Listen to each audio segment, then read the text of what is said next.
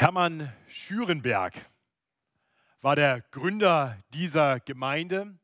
Die meisten werden den Namen vielleicht noch nie gehört haben. Einige der Senioren haben ihn noch persönlich gekannt.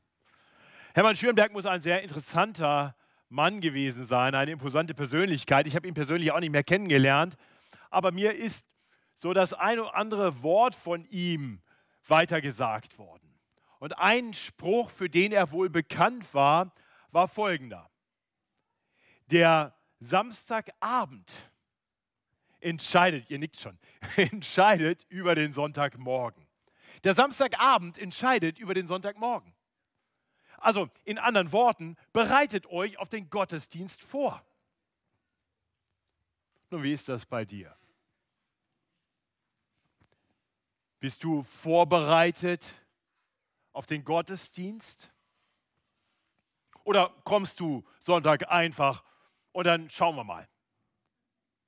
Nun, in unserem heutigen Predigtext lesen wir, dass Gott seinem Volk sehr deutlich sagt, wie sie sich auf die Begegnung mit ihm und auf das Hören seines Wortes vorbereiten sollen.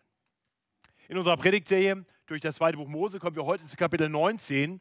Wir haben gesehen in den vergangenen Kapiteln, wie Gott sein Volk gerettet hatte aus der Sklaverei in Ägypten. Wir haben dann gesehen, wie er sein Volk durch die Wüste geführt hat. Dieses Volk, das schnell vergessen hatte, wie Gott sie gerettet hatte, das klagte und murrte. Und wir haben gesehen, wie Gott seinem Volk treu war, wie er liebevoll und barmherzig für sein Volk gesorgt hatte, in jeder Not. Und nun, zu Beginn von Kapitel 15, ist das Volk nach gut zwei Monaten in der Wüste Sinai. Sie kommen in die Nähe des Berges Sinai und hier soll nun das Volk Gottes lange bleiben, elf Monate. Das heißt, der heutige Abschnitt ist wirklich ein, ein ganz entscheidender Punkt im zweiten Buch Mose. Alles vorher war in Ägypten, war Wanderschaft dahin und von hier an, ab Kapitel 19 bis zum Ende, Kapitel 40, werden sie einfach nur dort sein, am Fuße des Berges Sinai. Ja, tatsächlich, das ganze dritte Buch Mose spielt auch nur an diesem Ort und die ersten zehn Kapitel von Kapitel 4. Ja, also hier beginnt jetzt eine neue Epoche in der Geschichte des Volkes Israel. Eine Epoche, die sehr gut dokumentiert ist. Elf Monate bekommen hier ja, gut die Hälfte des zweiten Buchs Mose, das ganze dritte Buch Mose und dann nochmal einen guten Teil aus dem vierten Buch Mose. Und hier würde jetzt Gott zu seinem Volk sprechen. Er würde sich dabei offenbaren als ein heiliger Gott, als der König, der seinem Volk nun das Gesetz gibt. Und heute schauen wir uns also dieses 19. Kapitel an und das ist wirklich die, dieser Auftakt dazu. Das Volk kommt an und Gott sagt seinem Volk jetzt, wie es sich darauf vorbereiten soll, dass er nun zu diesem Volk reden will. Ja, es ist also eine Predigt, die uns in gewisser Weise vorbereitet, ein Kapitel, das uns in gewisser Weise vorbereitet für alles, was dann folgt. Und so wollen wir auf diesen Text hören. Und ich möchte beten, dass der Herr uns vorbereitet, auf diese vorbereitenden Worte zu hören. Ich bete mit uns. Himmlischer Vater, wir danken dir, dass dein Wort nicht einfach nur Geschichten aus vergangenen Zeiten berichtet, sondern dass es uns gegeben ist, sodass wir weise werden, sodass wir etwas dadurch lernen. Über dich, über uns und darüber, wie wir mit dir und vor dir leben sollen.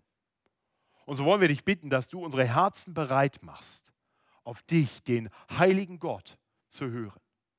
Und das bitten wir durch Jesus Christus, unseren Mittler, unseren Retter und Herrn. Amen. Äh, wie ich das häufiger tue, habe ich versucht, die Kernbotschaft unseres Textes in einem Satz zusammenzufassen. Das ist wirklich die Aneinanderreihung der vier Punkte, die ihr im Gottesdienstblatt findet. Das beschreibt einfach, was der Text sagt.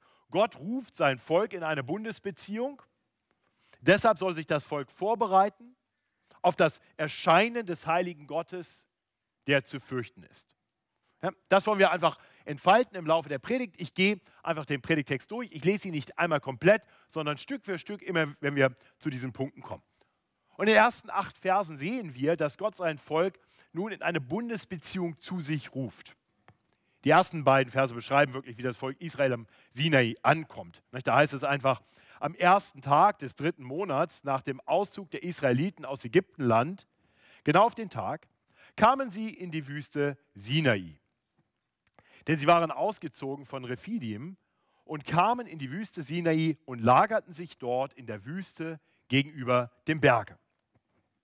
Ja, so das Volk ist jetzt durch Mose gerettet worden und jetzt durch die Wüste hingeführt worden zu diesem Berg. Und jetzt soll Mose auf diesen Berg gehen. Ein Berg, den er persönlich schon kennt. Im zweiten Buch Mose, Kapitel 3, wird davon beschrieben, wie Mose einst an diesem Berg war und dort in einem brennenden Busch eine Begegnung mit Gott hatte. Dort hatte Gott ihn berufen, der Retter des versklavten Volkes Israel zu sein. Und nun hat er das Volk gerettet und hat es nun hier hingeführt. Und nun kommt er wieder an diesen Berg und nun ruft Gott ihn auf den Berg. Und wir werden in diesem Kapitel jetzt sehen, wie Gott ihn dreimal auf den Berg hinaufruft und er dreimal dann wieder vom Berg herabgeht, um dem Volk zu sagen, was Gott dem Volk zu sagen hat. Und wir werden sehen in diesem Kapitel, dass Mose hier nun, nachdem er das Volk gerettet hat, wirklich zum Mittler wird. Zu dem, durch den Gott zum Volk spricht und der für das Volk zu Gott spricht.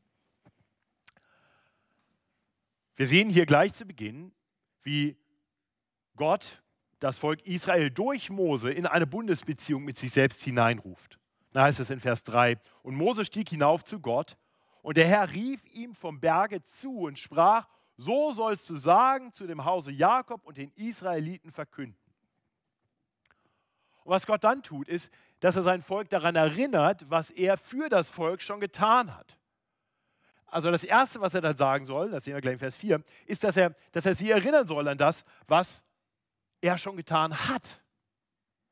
Weil es wichtig ist für Menschen, erinnert zu werden an die Vergangenheit. Denn wir haben eine Tendenz dazu, die Vergangenheit in unseren Gedanken zu verklären. Vielleicht kennst du das. Frag mal einen alt gewordenen Sportler. Da verklären sich die Erfolge der Vergangenheit und sie werden immer besser. Oder frag mal jemanden, der eine vernünftige Karriere hatte nach Renteneintritt. In der Rückschau werden auch die Leistungen, das Besondere, was man getan hat, immer größer. Je länger man davon erzählt, desto größer werden die Geschichten. Und es geht natürlich immer nur um einen selbst ich habe das Tor geschossen, ich habe das geleistet, ich habe das getan, ich habe das getan. Und dabei wird völlig ausgeblendet, dass oft andere Menschen vielleicht sehr viel entscheidender dabei waren, dass Erfolge erreicht wurden, dass Umstände gegeben wurden, die das ermöglicht haben. Es geht dann nur noch um einen selbst. Nun, Israel sollte nicht in eine solche Verklärung abrutschen und deswegen muss es daran erinnert werden, wer sie wirklich aus der Sklaverei gerettet hat. Es war Gott. Vers 4. Ihr habt gesehen, wie, was ich mit den Ägyptern getan habe und wie ich euch getragen habe auf Adlers Flügen, Flügeln und euch zu mir gebracht habe. Ja, Gott war es, der die Ägypter besiegt hatte. Kein Israelit hatte irgendwas dazu beigetragen, es war Gott. Er hatte sie gerettet und wie auf Adlers Flügeln aus der Sklaverei herausgetragen. Erinnert euch an sein mächtiges und gnädiges Wirken wie er sein Volk gerettet hat. Und er hat dieses Volk nun zu sich gebracht, hier an diesen Ort, wo er sich offenbaren will. Nun, es war wichtig für Israel, sich zu erinnern, was Gott getan hat, und es ist wichtig für uns. Wir tun gut daran, uns immer wieder daran zu erinnern, was Gott in unserem Leben getan hat. Wie treu, wie treu sorgend, wie liebevoll, wie barmherzig, wie gnädig Gott ist. Was für ein mächtiger Retter, was er alles für uns getan hat. Wir können dabei auf unser eigenes Leben schauen und uns erinnern an Gottes Wirken in unserem Leben und wir können die Geschichte Gottes mit dem Volk, mit seinem Volk Israel lesen und auch dort sehen, wie treu und mächtig Gott ist. Also das Erste, was Gott tut, er erinnert sein Volk an das, was er für dieses Volk schon getan hat. Und dann sagt er dem Volk, nun, wo ich euch daran erinnert habe, wie gut, wie herrlich, wie gnädig, wie barmherzig ich bin, möchte ich euch sagen, wie ihr leben sollt. Äh, und ich will euch segnen darin, wenn ihr mir gehorcht. Er macht also deutlich, dass der Segen, der jetzt gleich angekündigt wird, geknüpft ist an den Gehorsam. Werdet ihr nun meiner Stimme gehorchen und meinen Bund halten? So heißt es hier in Vers 5. Also wenn, wenn sie ihm gehorchen, wenn sie tun, was er sagt, wenn sie diesen Bund, den er nun eingehen will, halten, dann sollen sie noch mehr Segen erleben. So fährt er fort. So sollt ihr mein Eigentum sein, vor allen Völkern. Denn die ganze Erde ist mein und ihr sollt mir ein Königreich von Priestern und ein heiliges Volk sein. Ja, ohne jede Frage, es gibt nur einen Gott. Gott ist der Gott der ganzen Erde. Das macht er hier deutlich. Nicht? Die ganze Erde ist mein. Aber er, er betont auch, dass er eine besondere Beziehung hat zum Volk Israel. Das ist nicht erst an diesen Bund geknüpft. Äh, wir wissen, dass er das einst verheißen hatte, als er Abraham gesagt hatte, einem alten Mann, kinderlos, dass aus ihm ein großes Volk werden würde. Gott hat dieses Volk geschaffen. Er, er hatte Verheißung gegeben. Er hatte versprochen, dass er dieses Volk besonders segnen würde und dass er durch dieses Volk alle Völker auf Erden segnen würde. Aber hier, jetzt verspricht Gott seinem Volk eine noch engere Beziehung. Wenn Israel seiner Stimme gehorcht und seinen Bund hält, sollen sie das Volk seines Eigentums sein, vor allen Völkern. Wenn Israel Gott vertraut, diesem Gott, der so gut ist, der so treu für sie schon gesagt hat, wenn ihr mir vertraut, sagt er, dann, dann werdet ihr mein Königreich sein. Das heißt, wenn ihr mich als König anerkennt, dann werdet ihr ein Königreich sein, und zwar ein Königreich von Menschen, die in engster Beziehung mit Gott leben können, die sich ihm nahen können, so wie sonst nur Priester. Da steckt hier dahinter mit diesem Königreich aus Priestern. Ja, ihr werdet ein von mir besonders ausgesondertes Volk sein, ein heiliges Volk, so wie Gott selbst heilig ist. Ihr Lieben, nochmal, ich, ich, ich, möchte, dass wir das, dass wir das sehen, dass wir erkennen, wie, wie gut, wie großzügig Gott ist. Er hatte dieses Volk erwählt, ja, er hatte es geschaffen, er hatte es gerettet. Er hat es trotz allem Murren und Klagen voller Barmherzigkeit und Treue versorgt mit allem, was sie brauchten. Er hatte es wieder gerettet vor den Feinden, als die Feinde kamen. Wir haben das in den letzten Wochen gesehen. Gott war so gut. Und jetzt sagt er, und ich will euch noch mehr geben. Ich will euch noch mehr segnen. So ist unser Gott. Also vertraut mir. Ja, und dieser großartigen Verheißung wird Mose jetzt von, von Gott wieder vom Berg herabgesandt. Und wir, wir lesen das dann im Fortgang. Das sind die Worte, die du zu den Israeliten sagen sollst, sagt Gott. Und dann heißt es, Mose kam und berief die Ältesten des Volkes und legte ihnen alle diese Worte vor, die ihm der Herr geboten hatte. Und alles Volk antwortete einmütig und sprach, alles, was der Herr geredet hat, wollen wir tun. Und Mose sagte die Worte des Volkes dem Herrn wieder. Man möchte sagen, kein Wunder, oder?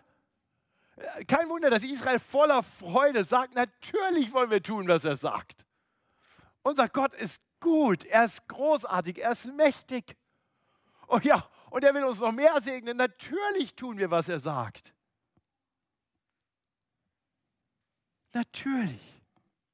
Denn sie kennen ihren Gott als einen liebenden, einen treu für sie sorgenden Herrn möchte ich fragen, würdest du da nicht auch froh mit einstimmen? Kannst du da nicht froh mit einstimmen? Sagen, ja, Herr, alles, was du sagst, ist gut. Nun, dann geht Mose wieder auf den Berg.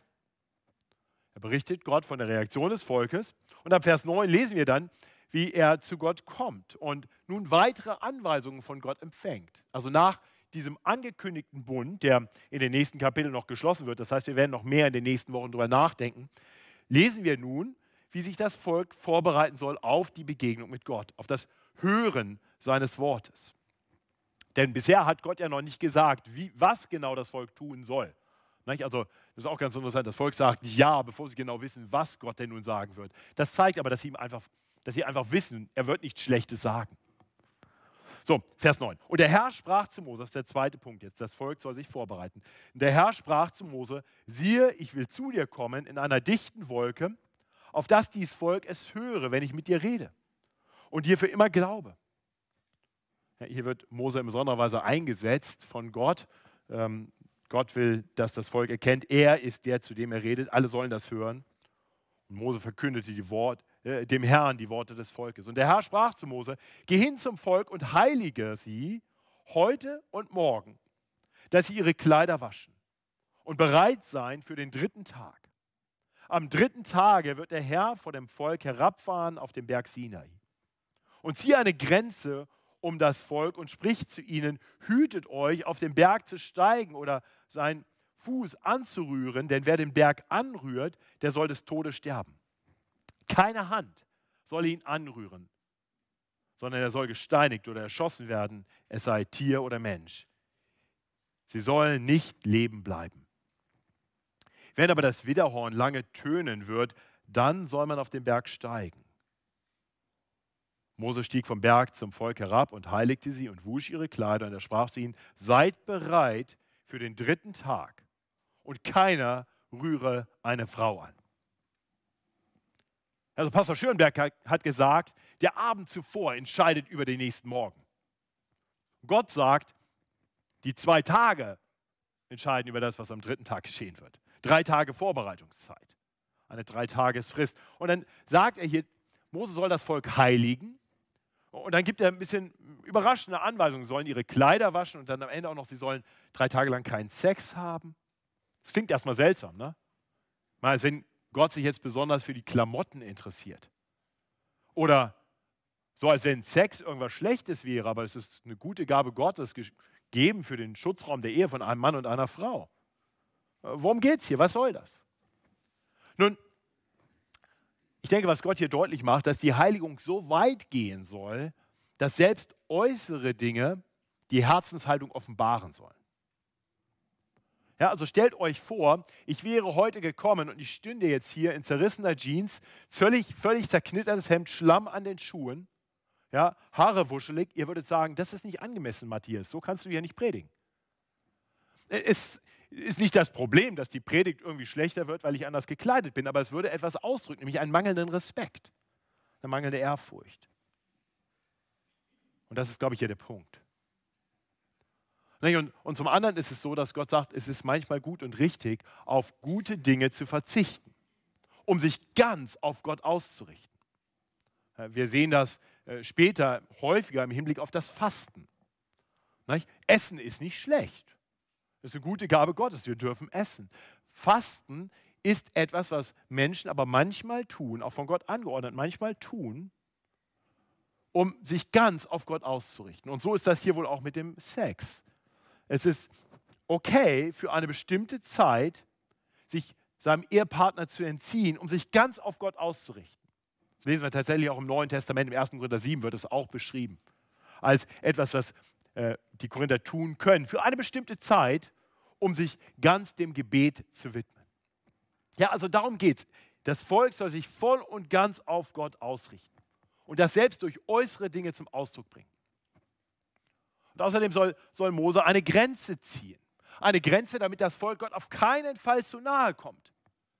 Nicht einen Schritt, nicht den Fuße des Berges berühren. Das war nicht immer so. Nicht? Es gab eine Zeit, wo die Menschen mit Gott leben konnten. In innigster Gemeinschaft. Als Gott die ersten Menschen geschaffen hatte, da lebte er mit ihnen im Garten Eden. Da gab es keine Grenzen. Das war eine harmonische, eine liebevolle Beziehung. Gott und Mensch vereint im Garten. Aber, aber dann ließen sich die Menschen verführen. Sie glaubten Gott nicht. Gott hatte nur wenige Gebote und ein Verbot gegeben und, und die Menschen glaubten Gott nicht. Sie taten das, was Gott verboten hatte. Und so konnten sie nicht mehr in der Gegenwart Gottes sein, denn Gott ist heilig. Gott ist vollkommen gut. Er ist so perfekt, dass er strahlend weiß ist und jede Verunreinigung, jede Sünde hat nichts zu suchen in der Gegenwart des heiligen Gottes. Es war Ausdruck von Gottes großer Gnade, dass er die ersten Menschen von sich verwies, ein, ein Engel dazwischen stellte, um den Bereich, in dem Gott war, zu trennen von dem Bereich, wo nun die gefallenen, die sündigen Menschen waren. Sündige Menschen und heiliger Gott, das geht nicht zusammen. Seht ihr, und, und ich möchte, dass wir das klar verstehen, was, was Mose hier von Gott gesagt bekommt und was er weiter sagen soll, ist Ausdruck der großen Liebe und Fürsorge Gottes. Gott warnt sein Volk und sagt, haltet Distanz. Wenn ich komme, wenn ihr zu nahe kommt, ihr werdet nicht leben können. Ja, selbst wenn ein Tier oder ein Mensch mir zu nahe kommt, dann, dann könnt ihr selbst diesem Tier und diesem Menschen nicht mehr zu nahe kommen. Muss gesteinigt werden aus der Entfernung. Wer ihm zu nahe kommt, der muss auch gesteinigt werden. Gott ist heilig. Und deswegen warnt er sein Volk und sagt, seid bereit.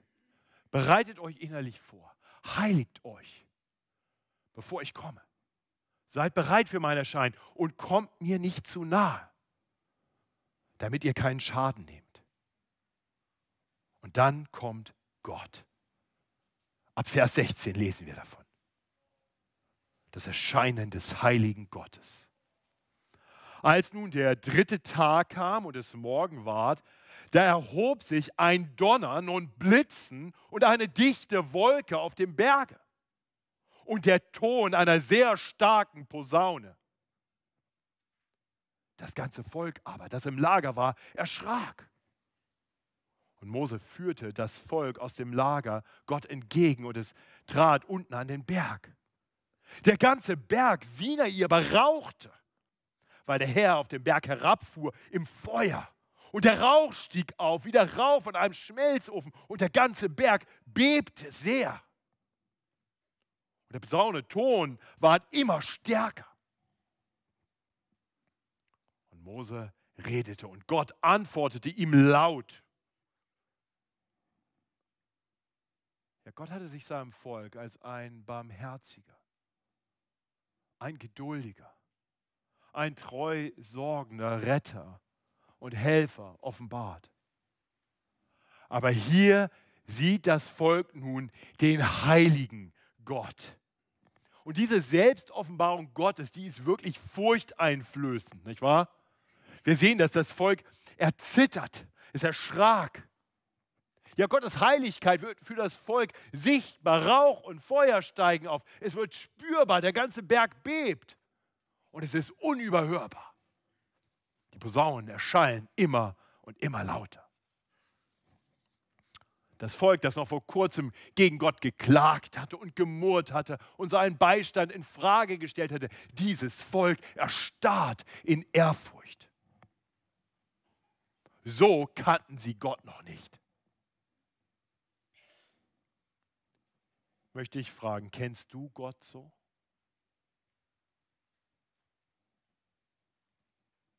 Ja, als ein Gott der Liebe, aber als ein Gott der heiligen Liebe. Äh, kennst du den einen wahren Gott als einen Gott, der, der herrlich und gut und barmherzig und gnädig ist, aber der zugleich eben auch heilig, heilig, heilig ist. Ein Gott, der zu fürchten ist. Israel musste das erkennen und ich glaube, wir tun gut daran, Gott so zu erkennen. Bibelstellen wie diese helfen uns dabei, Gottes Heiligkeit klarer zu erkennen. Ich möchte euch wirklich Mut machen, über diese Bibelstelle, über diese Verse noch ein bisschen nachzudenken, sie vielleicht noch ein paar Mal zu lesen, vielleicht Jesaja 6 Mal zu lesen, vielleicht in die Offenbarung zu gehen, in den Kapiteln 4 und 5, wo wir Gott sehen in seiner Heiligkeit. Vielleicht ist es hilfreich, mal ein, ein Buch über die Wesensart Gottes zu lesen. Ich möchte ein Buch empfehlen, das ich ähm, ähm, persönlich sehr, sehr hilfreich fand. Die Heiligkeit Gottes von R.C. Sproul. Wirklich hilfreiches Buch. Mehr zu verstehen, wie Gott ist, dass Gott heilig ist. Wir haben es unten am Büchertisch. 7,95 Euro, habe ich mir sagen lassen. Äh, ist äh, gut angelegtes Geld, um über die Heiligkeit Gottes nachzudenken. Oder das Buch Gottesfurcht von Michael Reeves. Gibt es, glaube ich, unten auch noch am Büchertisch. Ja, wenn wir Gott so erkennen, wenn wir erkennen, dass er wirklich heilig ist, dass er ein Gott ist, der zu fürchten ist, dann werden wir anders auf ihn hören. Wir werden anders auf ihn hören, wenn er uns seine Gebote gibt, wenn er zu uns spricht. Und man könnte denken, Gottes Volk ist jetzt bereit, bereit, die zehn Gebote zu hören. Mose steht nun zusammen unten am Fuße des Berges mit dem Volk. um zu hören. Und dann ruft Gott ihn noch ein drittes Mal zu sich hoch auf den Berg. Das ist der letzte Abschnitt unseres Predigtextes, die Verse 20 bis 25. Als nun der Herr herniedergekommen war auf den Berg Sinai, oben auf seinen Gipfel, berief er Mose hinauf auf den Berg, auf den Gipfel des Berges und Mose stieg hinauf. Da sprach der Herr zu ihm: Steig hinab und verwarne das Volk, dass sie nicht durchbrechen zum Herrn, ihn zu sehen. Und viele von ihnen fallen. Auch die Priester, die sonst zum Herrn nahen dürfen, sollen sich heiligen, dass sie der Herr nicht zerschmettere. Mose aber sprach zum Herrn: Das Volk kann nicht auf den Berg Sinai steigen, denn du hast uns verwarnt und gesagt, zieh eine Grenze um den Berg und heilige ihn. Und der Herr sprach zu ihm, geh hin, steig hinab und komm wieder herauf, du und Aaron mit dir. Aber die Priester und das Volk sollen nicht durchbrechen, dass sie hinaufsteigen zu dem Herrn, damit er sie nicht zerschmettere. Und Mose stieg hinunter zum Volk und sagte es ihm. Ja, also Mose kommt hier jetzt zum dritten Mal den Berg hoch ähm, wahrscheinlich am nächsten Tag ein bisschen Muskelkater gehabt. Und kaum kommt er oben an, sagt Gott, geh wieder runter. Geh nochmal runter, sag denen nochmal, dass sie auf gar keinen Fall auf diesen Berg kommen können. Warnen sie nochmal, dass ich heilig, heilig, heilig bin. Mose versteht das nicht. Er sagt, Gott, das habe ich schon gemacht. Ich war doch gerade unten. Hast du nicht aufgepasst? Ich habe es ihnen doch gesagt. Übertreibt Gott hier nicht ein bisschen? Nein. Nein, denn, denn Gott weiß, wie schnell wir Menschen dabei sind, unsere Ehrfurcht vor ihm hinter uns zu lassen. Und dann wieder ziemlich lapidar mit Gott umzugehen und mit dem, was er sagt. Ich weiß das aus eigener Erfahrung nur zu gut. Ich bin im Jahr 1997 mit Christen in Kontakt gekommen und bin dann gegen Ende des Jahres ähm, auch mal mitgegangen, zum ersten Mal in meinem Leben in, in eine Freikirche, Anfang Januar dann nochmal. Ich hatte angefangen, ein bisschen was von Gott zu verstehen und dann hatte ich in einer Nacht, Anfang Januar 1998, eine, eine Gotteserfahrung. Ich kann das schlecht beschreiben. Ich will auch deutlich sagen, das muss man als Christ so nicht erlebt haben, aber in meinem Leben war es so. Ich habe eine Gotteserfahrung gehabt. Ich lag danach auf meinem Bett, 26 Jahre alt, und ich dachte, wenn ich auch nur einen Muskel anspenne, wenn ich auch nur mich ein bisschen bewege, ich werde sterben. Ich weiß, was es heißt, Gottesfurcht zu haben. So lag ich da. Und ich wusste, was Gott von mir wollte. Ich hatte seine Heiligkeit erfahren. Aber wisst ihr, was das Schockierende ist? Es hat gar nicht lange gedauert. Da habe ich wieder bewusst Dinge gemacht, von denen ich wusste, dass sie Gott nicht gefallen. So schnell war ich dabei, zu vergessen, aus dem Blick zu verlieren, was Gott mir auf so eindrückliche Weise klargemacht hatte. Vielleicht kannst du das nachvollziehen. Vielleicht hast du auch schon erlebt, dass, dass Gott dir seine Heiligkeit so vor Augen gestellt hat, dass du in wahrer Gottesfurcht erstarrt warst, vielleicht im Gottesdienst, und vielleicht hat es nur bis zur Treppe gedauert, dass du das schon wieder aus dem Blick verloren hattest. Nicht so sind wir. So sind wir Menschen. Eben noch ein Herz voller Gottesfurcht und ehrfürchtiger Anbetung und nur kurze Zeit später wieder so ein ganz lockerer Umgang mit diesem heiligen Gott und seinen guten Geboten. Ihr Lieben, was wir hier sehen, ist etwas, was wir auch brauchen. Wir können nicht oft genug daran erinnert werden, wie heilig und zu fürchten unser guter Gott ist. Und deswegen sendet Gott Mose hier noch ein drittes Mal herab zum Volk, damit dieses wirklich bereit ist. Wirklich bereit, nun auf sein Wort, auf sein heiliges Wort zu hören dass er dem Volk dann in Form der zehn Gebote und vieler weiterer Anordnungen geben wird. Darüber werden wir in den nächsten Wochen nachdenken. Nächste Woche kommen wir zu den zehn Geboten und dann geht es weiter und wir schauen dann in den Wochen drauf weitere Anordnungen des guten und heiligen Gottes an. Und wisst ihr, was wirklich schockierend ist? Wir wissen doch, wie die Geschichte weitergeht, oder? Ich meine, dieses Volk, das hier am Fuße des Berges steht, merkt, wie der Berg bebt, wie Rauch und Feuer aufsteigen, wie die Stimme Gottes wie eine laute Posaune erscheint. Dieses Volk voller Ehrfurcht, dass Gott so schnell versprochen hat, wir werden alles tun, was du gesagt hast. Dieses Volk braucht nicht sehr lange, um diesen Bund zu brechen. Um diesem heiligen Gott wieder ungehorsam zu sein möchte ich fragen, wie sieht das bei dir aus? Bist du bereit, auf das zu hören, was Gott dir durch sein Wort zu sagen hat?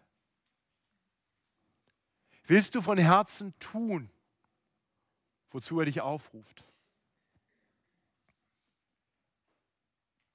Und wirst du dabei treuer und gehorsamer sein, als Israel es letztendlich war?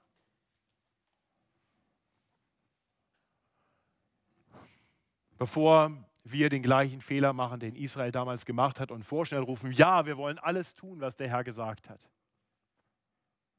Und dann große Versprechungen machen, möchte ich klar und direkt sagen, nein, wir, wir werden genauso scheitern, wie Israel gescheitert ist.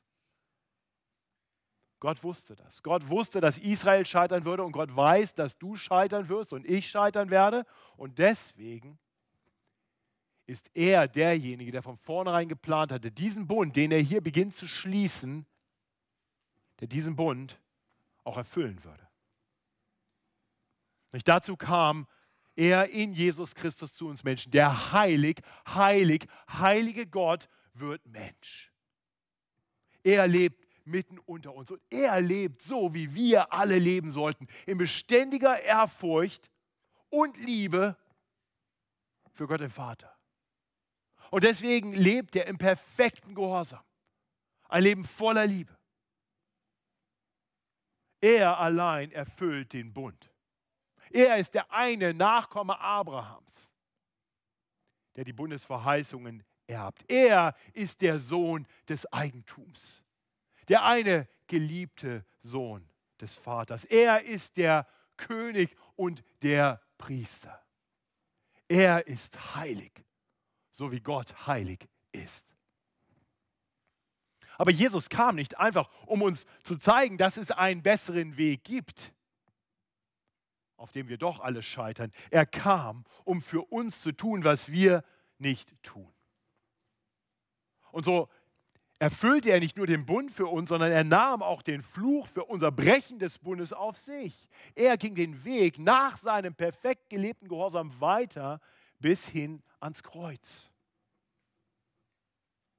Und dort nahm er Gottes gerechtes Gericht, das Gericht eines heiligen Gottes über die Sünde der Menschen auf sich. Und seht ihr, als, als Jesus dort am Kreuz hängt, da erleben wir die Heiligkeit Gottes. Ihr wisst, was dort geschehen ist am Kreuz. Finsternis kam über das Land, drei Stunden mitten am Tag. Und eine Stimme kam aus dem Himmel. Das ist mein geliebter Sohn, an dem ich wohlgefallen habe. Als Jesus am Kreuz stirbt, so berichtet uns Matthäus, bebt die Erde. Gräber brechen auf. Die Heiligkeit Gottes wird sichtbar und spürbar und hörbar. Und es geschah noch etwas.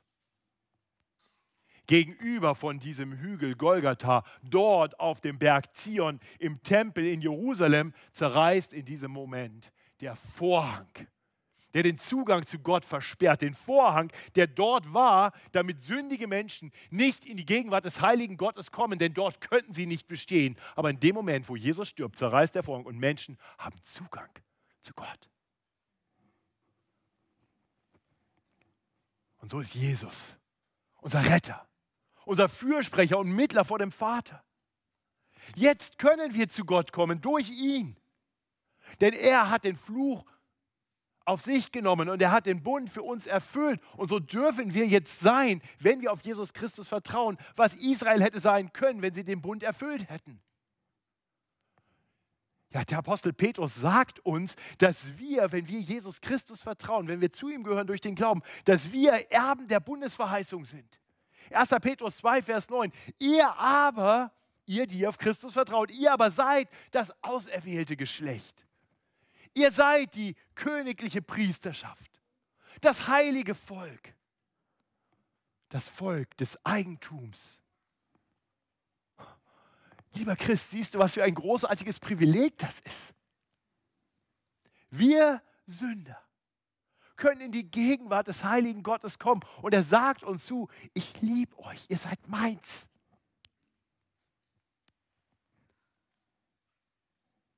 Wir müssen nicht mehr sterben, wenn wir Gott zu nahe kommen. Durch Christus können wir zu ihm kommen, ohne große Riten, ohne große Zeremonien. Aber, das möchte ich auch deutlich sagen, all das gilt nur denen,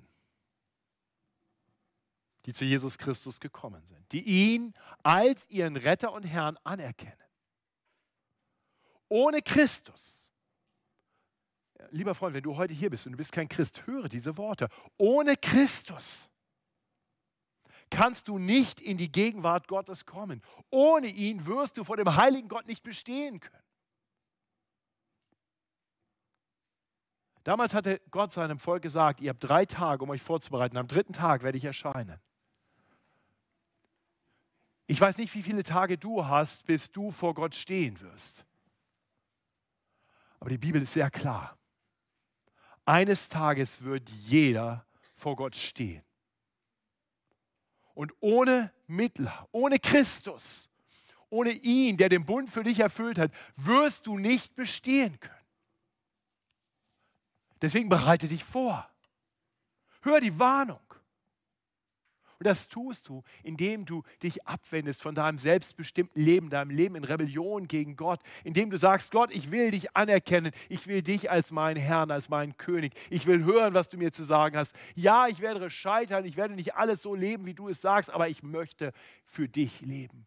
Komm zu Jesus im Gebet, bitte ihn, dein Retter zu sein und folge ihm nach als dem Herrn deines Lebens. Nur dann wirst du vor dem heiligen Gott bestehen können. Aber dann,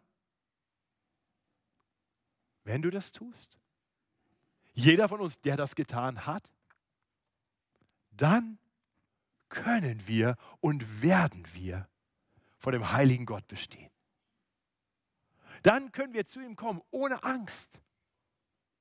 In Ehrfurcht, aber ohne Angst. Wir dürfen uns dem heiligen Gott nahen. Jederzeit im Gebet durch Jesus Christus, unseren Fürsprecher beim Vater. Deswegen beten wir in seinem Namen oder durch Jesus Christus, unseren Herrn. Dann können wir uns ihm nahen und auf ihn hören, wenn wir uns hier versammeln im, im Gottesdienst, um ihn anzubeten und sein heiliges Wort verkündigt zu bekommen. Und so hoffe ich, dass diese Predigt uns bereit macht, damit wir in den nächsten Wochen hören auf Gottes Wort auf seine Gebote, die er seinem Volk zu sagen hat. Seine guten Gebote, die Gebote, die aus dem Herzen eines Gottes kommen, der Retter ist und der treu sorgend ist und der liebevoll und barmherzig und gnädig ist, aber der eben auch heilig ist. Und ich glaube, wenn wir so auf dieses Wort hören, dann kommen wir nicht vorstellen mit allen möglichen Versprechungen. Wir kommen aber nicht lapidar und gehen weg und vergessen, was er gesagt hat und kümmern uns nicht um ihn. Nein, wir kommen in angemessener Ehrfurcht vor unseren heiligen Gott, der uns einlädt, zu ihm zu kommen und der uns allen geistlichen Segen schenkt in Christus Jesus. Amen. Himmlischer Vater, so beten wir, dass du uns bereit machst, nicht nur diese Woche, nicht nur in den nächsten Wochen, um deine Gebote zu hören. Nein, wir wollen dich bitten, dass du dich uns immer und immer wieder vor Augen stellst. Als den Gott, der heilig, heilig, heilig ist. Einem Gott, einen Gott, der, der zu fürchten ist und der uns doch liebt und annimmt, voller Gnade und Barmherzigkeit. Ein Gott, der schnell dabei ist, uns zu vergeben und uns den Weg zu weisen hin zu einem Leben in deinem Segen. Herr, so mach uns bereit. Mach uns bereit zur Anbetung, sodass unser ganzes Leben Anbetung von dir ist denn du bist würdig. Amen.